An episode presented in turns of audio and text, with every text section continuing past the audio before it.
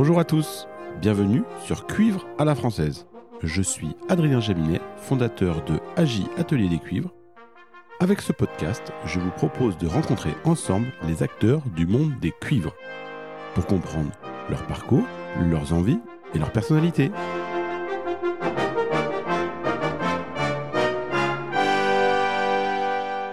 Bienvenue à tous dans un épisode très spécial de Cuivre à la française. Aujourd'hui est un jour particulièrement émouvant et mémorable pour moi, je l'espère pour vous aussi. Je dois vous l'avouer, j'ai imaginé ce podcast en rêvant d'un moment précis, celui où j'allais interviewer un maestro de la trompette, monsieur Roger Delmotte. Vous l'avez compris, notre invité d'honneur est Roger Delmotte. Sa carrière, ses expériences et sa passion pour la trompette ont inspiré des générations de musiciens. L'échange que nous avons eu était si riche, si profond que j'ai décidé de le partager en deux épisodes pour prolonger ce moment unique et précieux. Dans ce premier épisode, M. Delmotte nous transporte dans ses souvenirs d'enfance à Roubaix, nous raconte ses études sous la tutelle de Maurice Leclerc et ses expériences durant la fin de la Seconde Guerre mondiale avec Eugène Fauveau au Conservatoire de Paris. Il nous plonge dans un monde où chaque nom évoque des totems du monde de la trompette, des noms comme Raymond Sabarich, Eugène Fauveau ou encore le compositeur André Jolivet. Alors, asseyez-vous confortablement, ouvrez grand vos oreilles et préparez-vous pour un voyage dans le temps et dans l'histoire. Guidé par l'un des plus grands maîtres, voici Cuivre à la française, épisode spécial Roger Delmotte. Bonjour, bienvenue dans ce nouvel épisode de Cuivre à la française. Aujourd'hui un épisode exceptionnel avec une légende des cuivres français, Monsieur Roger Delmotte. Bonjour. Pourquoi une légende tout de suite? Faut pas exagérer.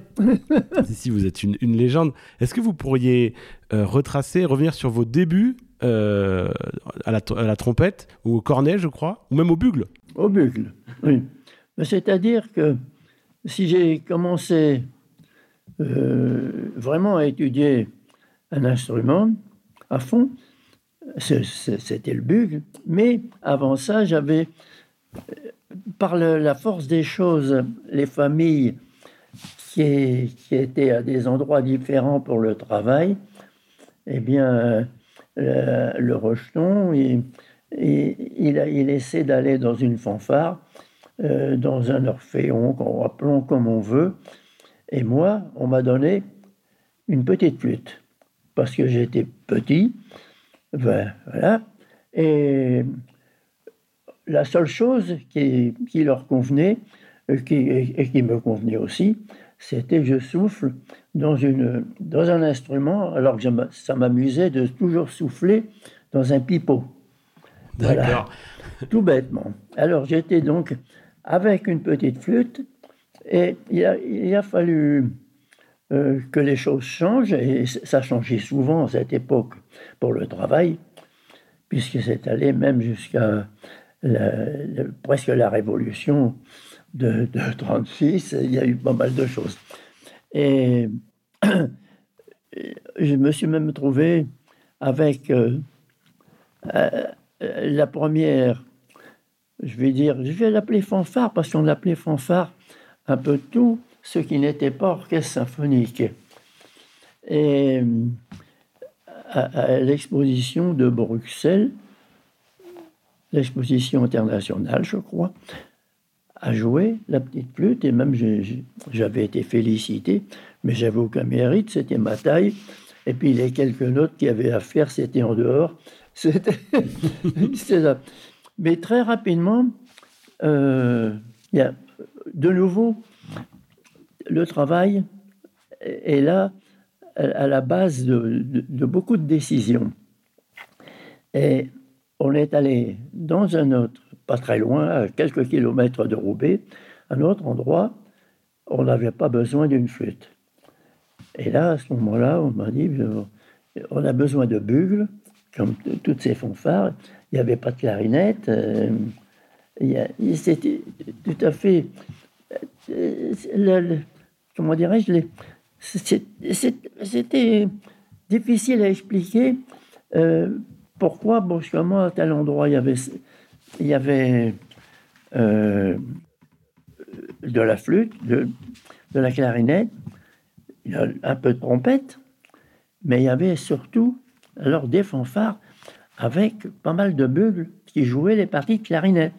Et il y avait énormément de réalisations de symphonies classiques qui étaient jouées au, lieu de la partie clarinette, c'était le bugle qui faisait ça. Ça a continué déjà assez longtemps, même à la, la, fanfare, je ne sais plus comment elle s'appelait, dont Fauveau avait fait partie, à Paris. La sirène peut-être La sirène, et eh oui, longtemps. Et je m'étais amusé plus, beaucoup plus tard à, à, voir un peu les partitions, les cartons, comme on appelait. Et fallait savoir lire la musique. ça, ça défilait. Et les, et les, gens les plus âgés étaient avec une dextérité incroyable. Et alors, donc, un bugle dans les mains. Tout ça parce qu'on voulait faire de la musique que faisaient les gens n'avaient pas l'habitude d'aller dans des concerts tellement, sauf s'il y avait des concerts en plein air avec les kiosques, et les gens chantaient dans la rue, sifflaient. Mais ils, faisaient de la musique déjà qui était le plaisir de chanter avec d'autres. Hein. Surtout, tellement qu'il y a eu des chorales, dont il y avait à Roubaix une chorale de, de, chanteurs qui étaient remarquables, uniquement des hommes qui étaient superbes. Et tout ça donnait une ambiance de, de, joie. C'était surtout ça. Et avec, rapidement, avec des extraits d'opérettes et de la musique un peu légère. Je n'avais pas entendu parler qu'il existait avec un répertoire le plus étendu qui soit à Jean-Sébastien Bach. J'ai appris ça en arrivant à Paris. C'était dommage, on ne parlait pas de ça tellement. Euh, tous les concerts étaient donnés avec euh, au moins une polka, même des concerts classiques que j'ai pu, dont j'ai pu lire après dans les mémoires, pas seulement les mémoires, mais des programmes de Vignal, de gens qui ont participé à ça. Et, il y avait une fanfare qui, est, qui était donnée, l'enclume, une chose comme ça. Bon, eh bien, c'était donné en même temps qu'il y avait une symphonie de, de Schubert. Ah oui, d'accord. Au, même concert. Parce qu'il fallait donner un peu de cette musique légère pour avoir des clients. Ah oui, bien sûr. Déjà, le côté commercial de la musique était déjà là. Était déjà là, oui. Et euh, l'intérêt d'initier, dans le fond, des gens qui, sinon, seraient restés uniquement avec la musique populaire, comme on voit encore dans, dans, les films de cow-boys. on les voit toujours avec les, les mêmes airs. Pouvez-nous nous parler de votre apprentissage avec Maurice Leclerc à Roubaix et de ce qu'il vous a enseigné? Ce qu'il m'a enseigné, eh bien, c'est avoir euh, l'audace de, je vais, bien dire le mot, l'audace de, venir jouer ce que je connaissais sur, l'instrument devant le public. Parce que ce Maurice Leclerc, euh, très très souvent, il était soliste à l'orchestre de radio Lille et il y avait des concerts le dimanche matin, souvent, qui étaient retransmis. Euh, on écoutait ça sur un poste à galène. C'était le début de, la radio, le début, enfin, le développement qui, qui commençait. Et, Maurice Leclerc jouait très souvent des airs variés d'Arban, même, des, pièces qui avaient servi comme pièces de concours. Mais il, il, diffusait euh, la, la, connaissance du répertoire de la trompette. Et ça, c'était important. Voilà. Et, alors là, il m'a, euh, c'est ce que je viens de dire, il m'a recommandé auprès de, de Fauveau. N'empêche que quand je suis arrivé à Paris, eh bien, j'ai pris rendez-vous donc avec euh, le maître comme il était appelé. Et alors, Leclerc m'avait dit Ne te casse pas la tête, il est, il est impressionnant, mais c'est un monsieur qui, qui t'apprendra beaucoup de choses. Ça, c'est vrai. Et, quand je suis arrivé au conservatoire, euh, dans mes petits souliers, et puis c'était juste la fin de la guerre, habillé comme on pouvait l'être, tout, ça, ma,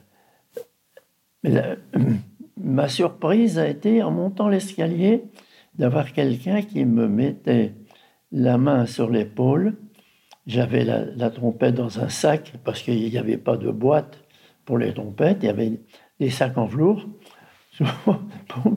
et, qui me dit euh, Tu te présentes euh, chez Maître Fauveau? Euh, Oui, monsieur. Dit très, timidement, je, réponds Oui, monsieur. Ben, mais d'où tu viens? Alors, de Roubaix. Ah, tu es un élève de Leclerc. Oh, alors, tu vas certainement rentrer. Ça, alors là, quand tous les élèves de Leclerc ici, et parce qu'il y en avait déjà eu, effectivement. Et quand j'ai appris, c'était un monsieur qui était habillé très chic, très élégant.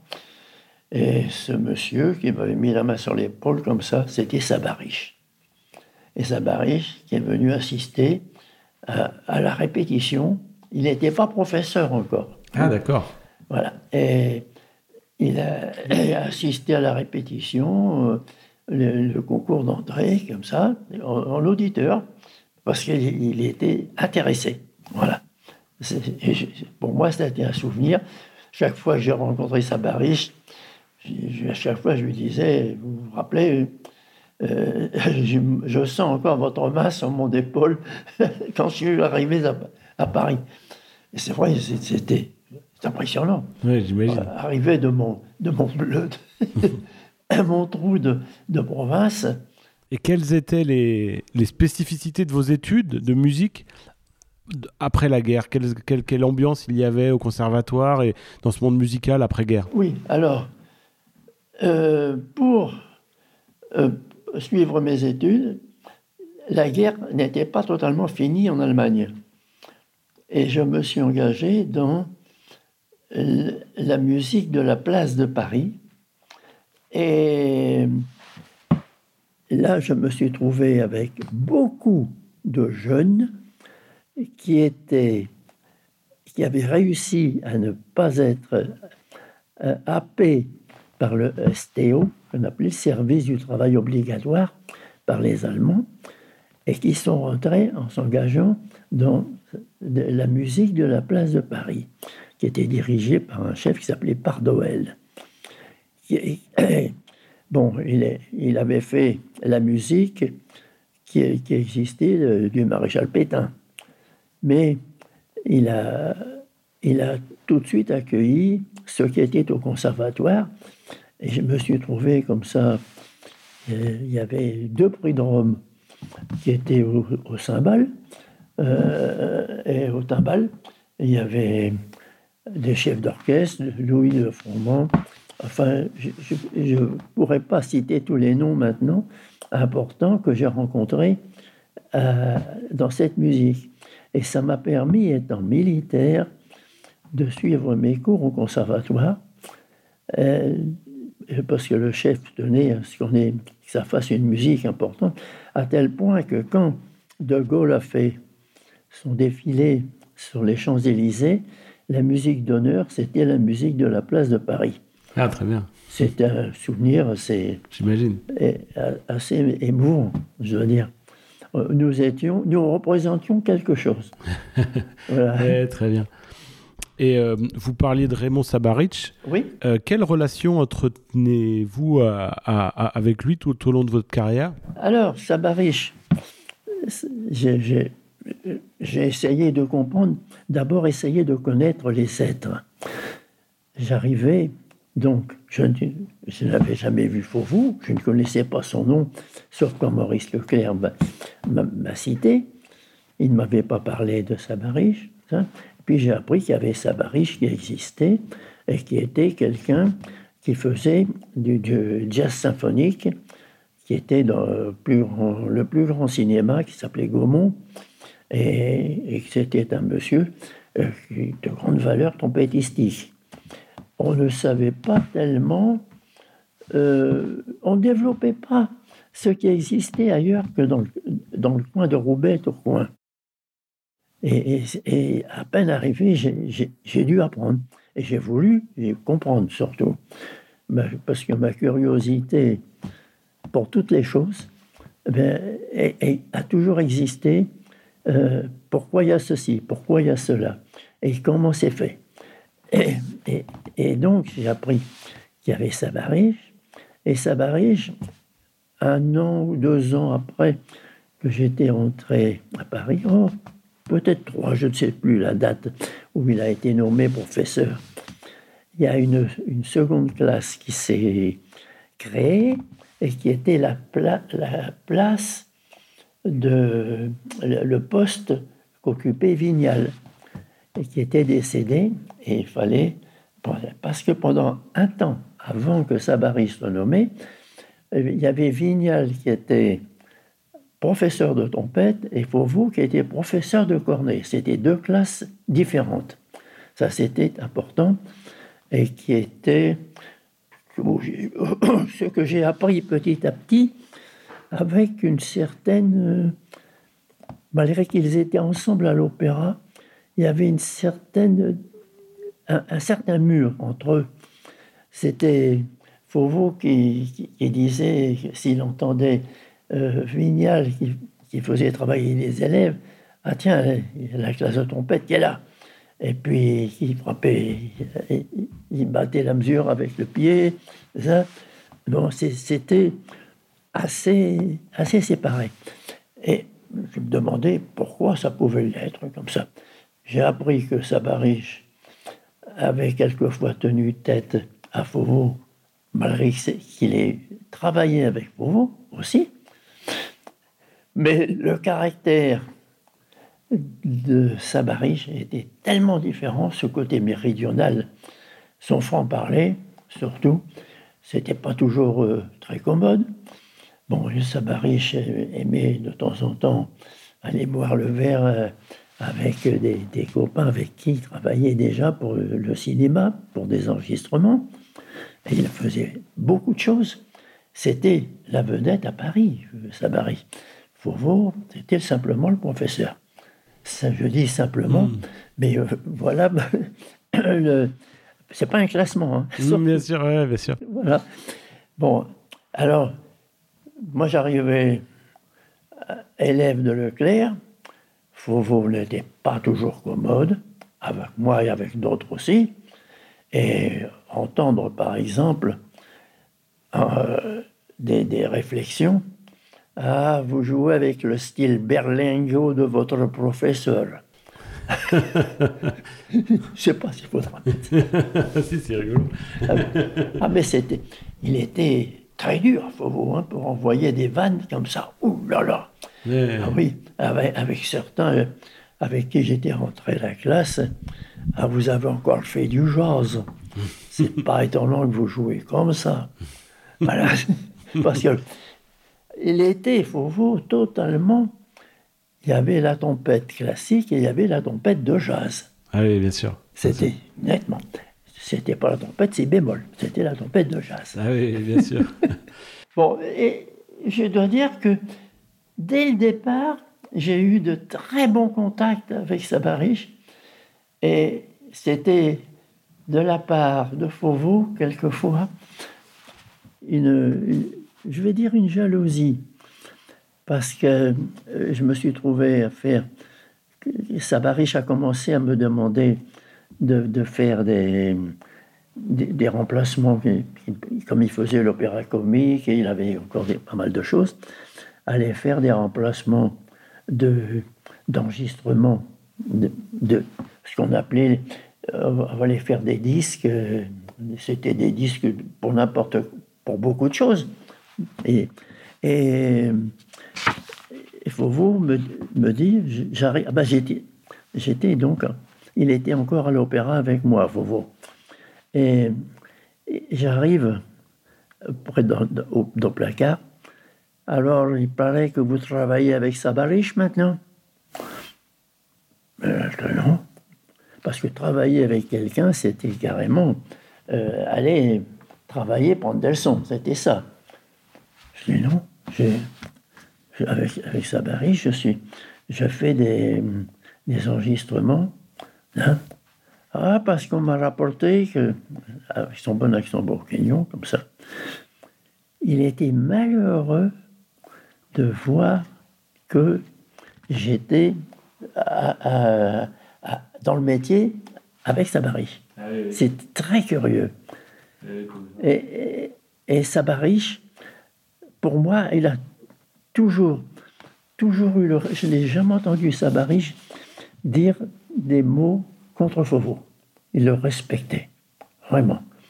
Parce qu'il lui avait apporté aussi, comme à chacun, Fauveau, il lui avait apporté beaucoup. Parce que Fauveau, c'était la beauté, euh, l'expression un peu, pas un peu, beaucoup, lyrique. On voit que Fauveau avait fait des années et des années d'opéra, et c'était le, bel canto. Voilà. Tandis que Sabariche, c'était plutôt euh, je ne vais pas dire la samba brésilienne, mais c'était plutôt ce, style avec son côté catalan. oui, bien sûr. Oui, et avec, il avait une sonorité, c'était de l'or. C'est très curieux. J'ai entendu quelqu'un qui avait un son très approximatif, c'était Roger Voisin de hmm. Sabari. C'était le, même style. Euh, si on parle, parce qu'on en parle tout le temps de tous ces temps, la trompette française, c'était la clarté de, du son et de l'écriture qu'il y avait de la part des grands compositeurs de l'époque. bien sûr. Voilà. Pourquoi on parle hein, d'école euh, française ou autre? Euh, L'école française, elle s'est développée un peu après que des gens comme Enesco se sont permis d'écrire des pièces que l'on disait injouables. Et Enesco était un merveilleux musicien, violoniste, venant d'un pays difficile, la Roumanie, et qui, était capable il, avait, une étendue de connaissances exceptionnelle. J'ai eu la chance, j'ai eu la chance un jour, il y avait une petite formation et, et Enesco a dirigé encore. Il a, il a joué. Il était très âgé, il avait été handicapé même. Hein. Et je dois dire qu'il restait quelque chose qui était émotionnel. Voilà. Et il y a cette musique qui est, qui est encore, parce que cette musique d'influence euh, Europe centrale, c'est une musique qui, qui, touche, c'est sensuel.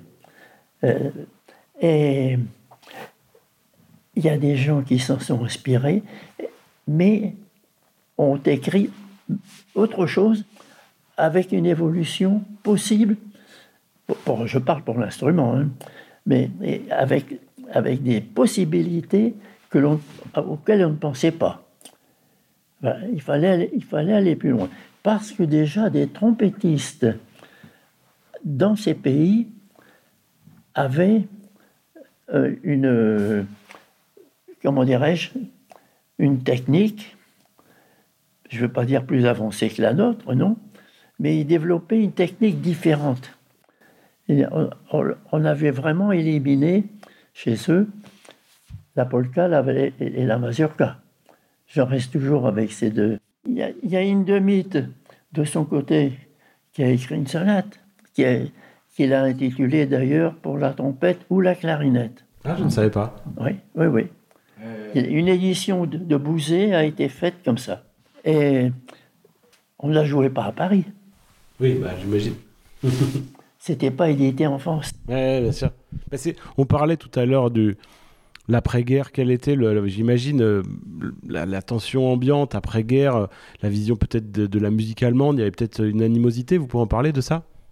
Envers, vous, me disiez, enfin, j'imagine les gens avaient tellement souffert pendant la guerre que peut-être que tout ce qui venait de, de, de, de l'autre côté du Rhin était mal vu, non? Après la guerre, bon, j'ai eu cette possibilité avec la musique dans laquelle j'étais centré, je disais tout à l'heure, la musique de la place de Paris. Euh, nous avons fait un voyage en Allemagne, la, cette musique. Juste, la guerre venait de terminer l'autre côté du Rhin. Et nous sommes allés il y avait Baden-Baden, où il y avait l'occupation des troupes françaises. Enfin, on est allé à plusieurs endroits. Et il y a eu une ville, je ne sais plus le nom, enfin, c'était pas très loin après la frontière, hein, en tout cas en, Allemagne. Et euh, le, concert que nous avons donné, c'était dirigé par le directeur du conservatoire de Paris, Delvincourt. Il y avait le poème de Chausson, musique française. Il y avait l'extrait de Le tombeau de Couperin de Maurice Ravel. Bon, le triomphe avec des gens qui étaient pratiquement que des Allemands dans la salle, ça a été incroyable. Et pour eux, cette jeunesse que nous étions a quelque chose de, frais, de nouveau. Parce que beaucoup peut-être étaient nazis, mais je crois que beaucoup ne l'étaient pas, de, fond. Et, je, d'ailleurs, je, me souviens de cette, chose-là, à tel point que je me suis baladé dans la ville et je passe devant un endroit, c'était un hôtel, y avait une, grande salle euh, pour euh, les gens qui voulaient boire quelque chose simplement. Et il y avait quatre musiciens, pianistes, un violoncelliste et deux, et deux violons. Et ils jouaient un extrait de la symphonie de Schubert. En petite formation. Je suis resté, mais alors figé d'entendre ça, hein, parce que pour moi, cette symphonie de Schubert, eh bien, ça devait être un grand orchestre. Et j'ai entendu comment ils tenaient à défendre leur musique, et, une musique qui est, qui est, internationale, Schubert. Voilà. Et ça, ce sont, euh, sont des moments vraiment très émouvants, ça. Maintenant, on va parler euh, du concours international de Genève. Quel, quel souvenir gardez-vous de, votre victoire à ce concours, notamment des œuvres qui, a, qui ont été imposées pour ce concours? Alors, le, concours de Genève avait eu lieu pendant la guerre, mais il n'était pas sur le plan international. Il était euh, euh, suisse. Et là, c'était la première fois que le, prix de Genève, enfin le, concours de Genève avec la trompette euh, se faisait. Une pièce apposée oh, m'arrive. Euh, comme j'avais demandé conseil à Vovo, il m'a dit oui, vous pourriez faire ça, ce serait une très bonne chose de le faire. Je ne sais pas quel est le programme, renseignez-vous. Et je, suis, je, reçois la pièce de, de Genève, et c'était la pièce de Soutier Master. Alors, je reçois cette pièce, je me vois encore la, la voir, une, une page beaucoup plus noire que blanche, beaucoup de notes, et pas une écriture dont nous avons l'habitude euh, avec notre instrument. Je regarde ça, je, je fais quelques notes. Ah, je dis non, je peux, ça je peux pas, j'y arriverai jamais. Bon, mais comme je suis une tête euh, de l'art, regarde si tu peux pas ou si tu y arriveras. Et, et là, je m'y suis attelé. Et puis, huit jours après, j'ai dit si, si, j'y vais. Je ne vais pas me dégonfler. Je l'ai fait et je ne le regrette pas du tout parce que ça a été le départ pour moi de ma carrière pour, beaucoup de choses. Oui, bien sûr. C'était très important. Euh, j'ai eu rapidement une retombée internationale. Doc Schitzer était au courant de ce que je, passais là. Nous avons eu une, carrière parallèle un peu avec Doc Schitzer. Il, il enregistrait en même temps des choses que j'enregistrais à Paris et que Roger Voisin enregistrait sans qu'on sans qu'on ait de contact hmm. euh, aux États-Unis. C'est étonnant euh, ce rapprochement qui existe pour beaucoup de choses. À l'époque où, l'électricité a été trouvée, il y en a d'autres qui est trouvée euh, avec dans d'autres pays en même temps les mêmes, les mêmes choses. Pourquoi des, des, ondes, je crois. Oui, bien sûr. Bah, c'est peut-être une influence par une époque. Oui, oui, oui. Et, et en fait, vous parliez de, de mode. Oui, il y a mode peut-être, mais il y a influence. Et à ce moment-là, l'influence n'est pas seulement la musique. Il y avait les arts, la peinture, qui, qui évoluait d'une manière différente. L'architecture. Enfin, il y a beaucoup de choses dans les arts qui évoluent et la musique ne pouvait pas être à la traîne. Mais elle est souvent après, mais quand elle arrive, elle, quelquefois, elle, elle arrive un peu brusquement euh, pour, pour ne pas être à la traîne. dans, dans mes connaissances que je puis avoir. J'imagine. Et puis après-guerre, j'imagine qu'il y avait cette volonté, mais dans la société, de volonté de reconstruction, j'imagine. Ah, voilà. La joie a explosé on avait gagné la guerre, soi-disant. mais c'était vrai. Il fallait entendre. Euh, c'est une chose que j'ai mieux comprise après quand, on entend Beethoven,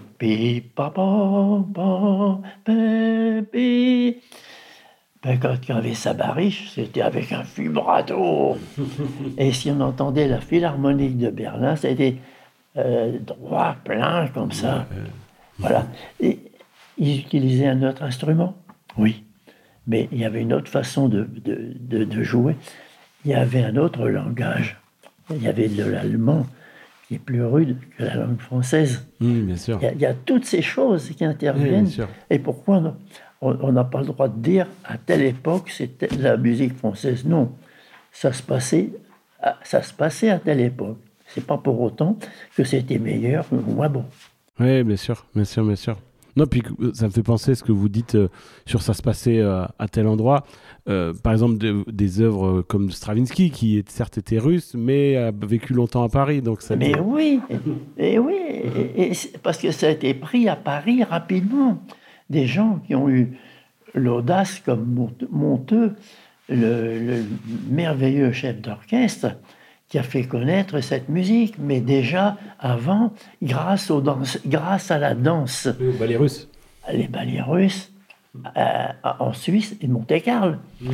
Voilà, mais il y, a un tout. Hmm. Alors, dans cette évolution-là, euh, et, nous, Jolivet, ça a été un éclatement après.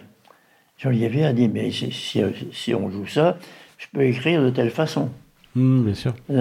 Puis si on parle de Jolivet, j'ai l'impression tout à l'heure on disait qu'il y avait du temps de Monsieur Fauveau une bataille entre le jazz et la trompette. J'ai l'impression que euh, Jolivet a mis un peu de jazz dans cette musique, euh, dans cette musique un peu euh, écrite. Oui, parce qu'il avait fait un voyage aux États-Unis et qu'il a passé un moment avec Armstrong. Ah d'accord, très bien. Et, eh oui. Et eh oui. Personnellement, j'ai eu une publicité faite en Suisse, qui a été faite en France, parce que le concert de des lauréats euh, étaient donnés et radiodiffusés dans le monde entier. Ah oui. Avec euh, Radio Internationale. Et quand je suis arrivé à Paris, j'avais pris le train de nuit parce que je ne sais plus ce que j'avais à faire, pas une chose importante, mais en fait, hein, je sors de la gare de Lyon et je me vois encore rencontrer un musicien avec qui j'ai eu l'occasion de travailler, qui était de la garde. Ah tiens, tu es là?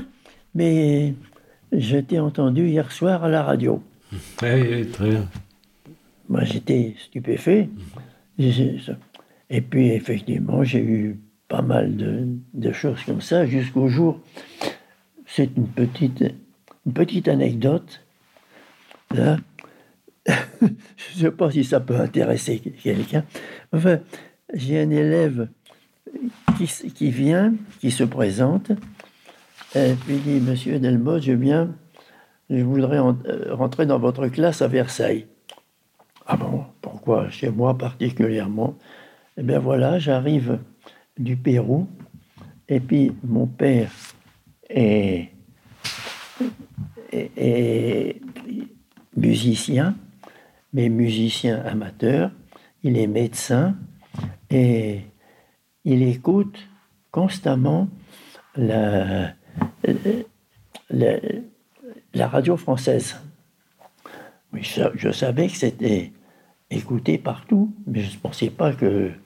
Euh, alors, je dis, mais alors, qu'est-ce que ça a à voir?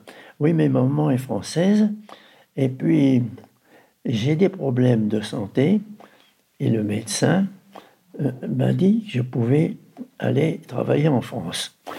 Euh, je ne suis pas médecin, moi je suis, j'enseigne la trompette simplement. Alors, mais qu'est-ce qui se passe? Eh bien, j'ai de l'asthme et mes, crises d'asthme peuvent disparaître si je fais la trompette d'une manière correcte.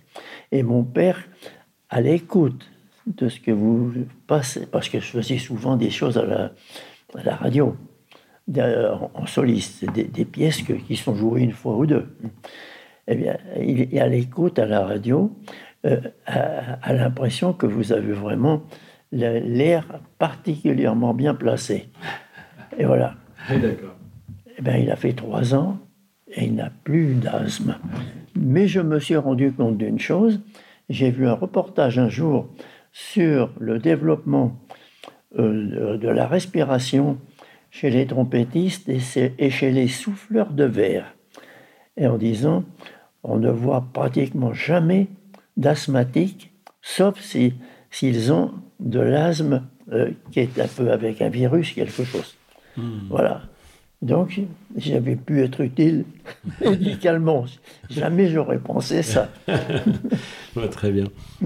Ah ben alors, surtout, ce que j'ai eu, en rapidement en sortant de, Genève, il y avait des pièces que je ne connaissais pas du tout, avec le, euh, Pierre Schaeffer, qui était à s'occuper de la, la musique concrète, et qui avait Francis von Brill qui s'occupait d'un orchestre qui jouait des œuvres un peu plus avancées. Et il y a Jolivet qui commençait à être connu. Et j'ai été à faire le, le, concert de Jolivet à Pleyel, où j'ai eu le grand honneur d'avoir dans la salle des gens comme Sabari chez Fauveau, et peu impressionnant, mais qui m'a révélé, qui m'a permis de faire mon premier disque. Oui, c'est magnifique, j'imagine, de jouer à Playel en soliste devant euh, Monsieur Fauveau, Monsieur Sabarich, ça doit être quelque chose. J'étais dans mes petits souliers. Très bien. Voilà, j'ai pu résumer comme ça. C'est parfait, c'est parfait. Maintenant, on va passer euh, à, votre arrivée à l'Opéra de Paris. À quel moment vous êtes rentré à l'Opéra de Paris? Est-ce que vous vous souvenez du concours? Ah ben, je me suis présenté à l'Opéra de Paris parce que j'avais eu mon prix à Genève. Et donc, j'ai été demandé un peu. Je me suis présenté, j'ai vu Fauveau. Fauveau m'a dit euh, voilà, euh, je ne sais plus quel programme j'ai. Ah si, ben j'ai le Jolivet. Ah oui, très bien déjà. J'avais Jolivet. Et j'avais quand même comme concurrent, ça, je l'ai su quand j'y étais, il y avait Ludovic Vaillant qui, Ah oui. était soliste à l'Orchestre national et qui se présentait. euh, je, je ne sais plus qui en fait. Et vous- mal et vous de- vous souvenez- Python, enfin. Ouais. Et, et vous vous souvenez de vos collègues quand vous êtes arrivé à l'opéra? Alors, euh, Fauveau était fier. J'étais son élève. Là, là, c'était différent. et, et comme ça s'est fait, il y avait Adriano, il y avait Greffin, Chêne, et ça, c'était des gens euh, d'une vraiment de l'école Fauveau. Je, pas, ne vais pas dire de l'école française, hein. je vais dire de l'école Fauveau, mais qui jouait avec des instruments nettement plus petits. Hum, Bien sûr. Voilà. Moi, je, je suis rentré avec Aubertin. Hum, bien sûr. Oui. Euh, Fauveau avait souvent insisté à ce que j'achète une Quesno. Ouais, bien sûr. Pas, pas la Quesno, la Quest. Et parce que Sabariche avait été engagé maire. chez Selmer. Hum, bien sûr. Voilà. Hum, bien sûr. Et je, je dois dire que j'ai été, j'ai été accepté sans aucun problème. Euh, je me suis- le, le premier ouvrage que, j'ai fait à l'opéra, c'était Rigoletto, avec cette entrée euh, qui est très délicate, l'ouverture de à, à. Ensemble, il y a trombone et, et trompette. Pan. Il faut être avec la même prononciation. Et j'avais Gabriel Masson. On avait une éducation un peu dans, de- dans la même façon de jouer, de, de, de prononciation, les attaques, qui était un, un trombone remarquable, avec qui j'ai eu la chance de faire pas mal de- d'ensembles de, cuivre. Avec Ouais, ouais. Il avait un ensemble de cuivres qui portait son nom, il n'y a pas quelque oui, chose comme ça? l'ensemble Gabriel Masson. Oui, il y a Oui, un avec, disque. euh, euh, Ah, René Alain, Marcel Galliègue et, et Gosset. ouais, j'ai un disque, un vinyle de, de euh, Noël à Notre-Dame, je crois. euh, Ah, c'est possible. Où vous jouez Ah, oui, oui. euh, Ah certainement. oui, ils étaient, souvent ils jouaient pour des, des chorales Et chorale, ouais, exactement, Ah, ouais, chorale, ouais. à. Notre-Dame. Oui, exact. ah oui, c'était un ensemble superbe. J'avais beaucoup de plaisir. Moi, c'était mon plaisir musical d'être avec euh, euh, de petites formations comme ça. hein. Et on, on revient sur l'opéra. Alors l'opéra, je suis donc avec Adriano, tout ça, et accepté. Euh, les, les réparties à l'ancienne, je vais dire, d'Adriano, qui, qui était marseillais, il avait des, des réparties tout haut, autant pour les musiciens, pour les collègues que pour les chefs. C'était quelquefois à pleurer de rire. Ah oui. Ah oui. D'autres fois, c'était pas très drôle. Et quand j'ai eu un ouvrage de Mozart, je ne sais plus lequel c'est, je ne sais pas si c'est pas Così fan tutte, euh, il y avait, il y a pas longtemps j'étais là, et, nous étions deux trompettes, donc à l'orchestre, et il y, a, il beaucoup à jouer, pas tellement, mais il y a beaucoup à compter. Et puis, l'air de rien, moi j'étais, j'avais jamais, jamais joué, j'avais même pas répété, parce que quelquefois, c'était dans le, dans le programme de la saison. hein. Alors, je, je comptais mes mesures tranquillement, 17, 18, et euh, je me disais en- entre moi, et à côté, je voyais quelqu'un qui avait la trompette posée sur les genoux, 21, 22 en même temps. Voulait- Son plaisir aurait été que j'attaque avant. ah, mais Adriano, c'était. Un blagueur. Et alors, là, vu- je l'ai possédé et ça a été fini après. Maintenant, 21. Il est resté à bouche bée et, et voilà. ah, mais c'est- ah, mais Adriano, il a, il a fait des trucs devant des grands chefs quand, parce qu'il était à la. à- à la- ben, il était avec sa bariche À la Société des à la. Société des concerts. Hmm. Eh oui. Et puis, au- au- au- il y avait une petite, un petit passage important. À ce moment-là, il dévissait deux, deux pistons, puis il claquait, et, et il faisait semblant que ça ne marche plus. et alors, joue Il disait. Ah oui, d'accord. Ah, et puis des, des tas de, de détails, de petites choses subtiles comme ça, qui peuvent démolir quelqu'un. Ah, oui. Et, et j'avais la chance, j'avais un petit peu de métier déjà. Et on parle d'opéra, de, de, du moment où vous êtes rentré. Et on parlait tout à l'heure au conservatoire d'après-guerre. Quelle était l'ambiance de l'opéra après la guerre? Est-ce que c'était un orchestre qui avait été marqué justement par, euh, j'imagine, comme toute la société? Oui, c'était un orchestre qui était avec le, le- je, je vais dire le, la joie de l'après-guerre. Ce qui a quand même, euh, on- tout le monde était heureux que la guerre soit finie. Hmm, Bien sûr. Bon, il est resté, il y a eu la guerre d'Algérie qui, n'a pas été te- tellement loin après, mais euh, l'opéra, l'opéra est- est- continué. Je ne sais pas comment il a continué au point de vue. Je n'ai pas pu savoir quelle était l'ambiance pendant la guerre, par contre. Oui, c'est Je, quelque sais chose. pas. c'est- Je sais qu'ils ont joué. On n'en parlait pas trop. Ils ont dû jouer avec euh, des chefs euh, allemands. Certains ont eu la possibilité de jouer avec des gens très très forts. Et d'autres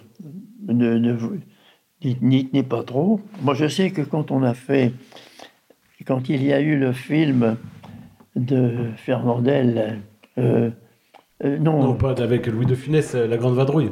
Oui, oui, il y a, il y a eu une photo qui est faite, enfin un, un passage qui est, qui est filmé euh, avec l'orchestre de l'opéra, Bien sûr. et il y, a une- il y avait une croix gammée énorme. Oui, bien sûr, juste Et ça, j'ai- ça, j'ai refusé de le faire. Ah, vous avez refusé de jouer. Oui, j'ai refusé parce que, pour moi, étant militaire, ça c'était quelques années avant, donc, euh, avant que je sois à Genève, j'ai participé avec la musique de la place de Paris en question au retour des trains arrivant de d'A- d'A- d'Arao, Buchenwald et tout ça.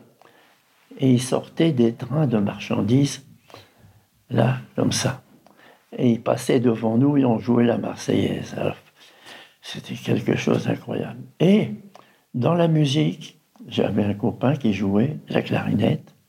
Il a vu passer son frère, qui rentrait de Buchenwald avec le, le costume, si je puis dire, de, Prisonnier. de des camps.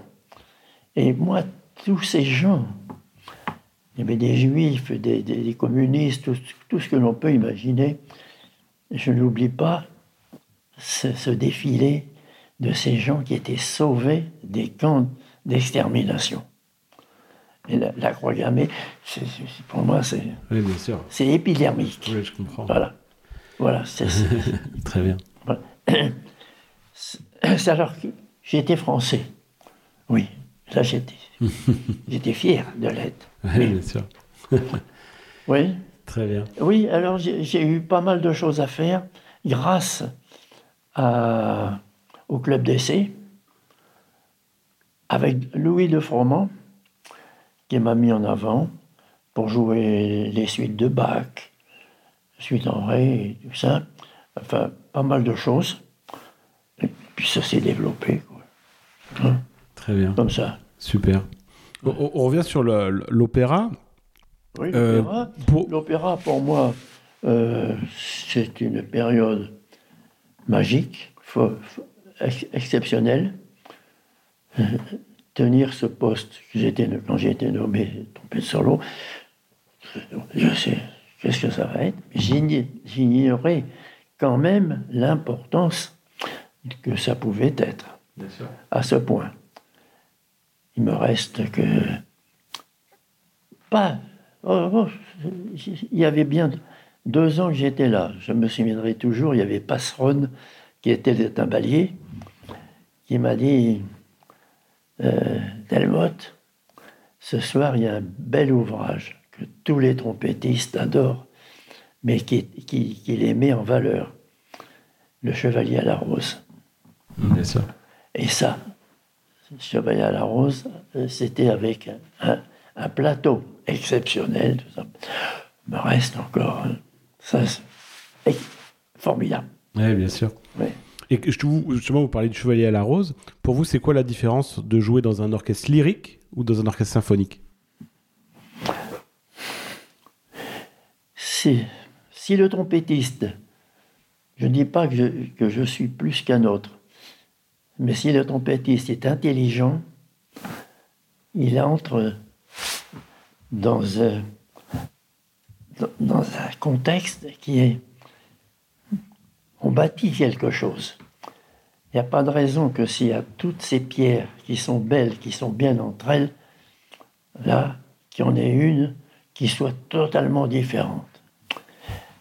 On se plie, pour s'intégrer.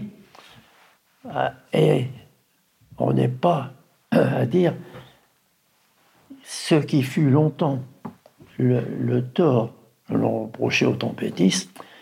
Il, il, arrivait quelque part, ils étaient trois, trois euh, musiciens jouant l'instrument à cordes, et puis ils voulaient souffler comme s'il y en avait 20, au lieu de s'intégrer. Et c'est ça la, la difficulté et l'art de faire de l'orchestre.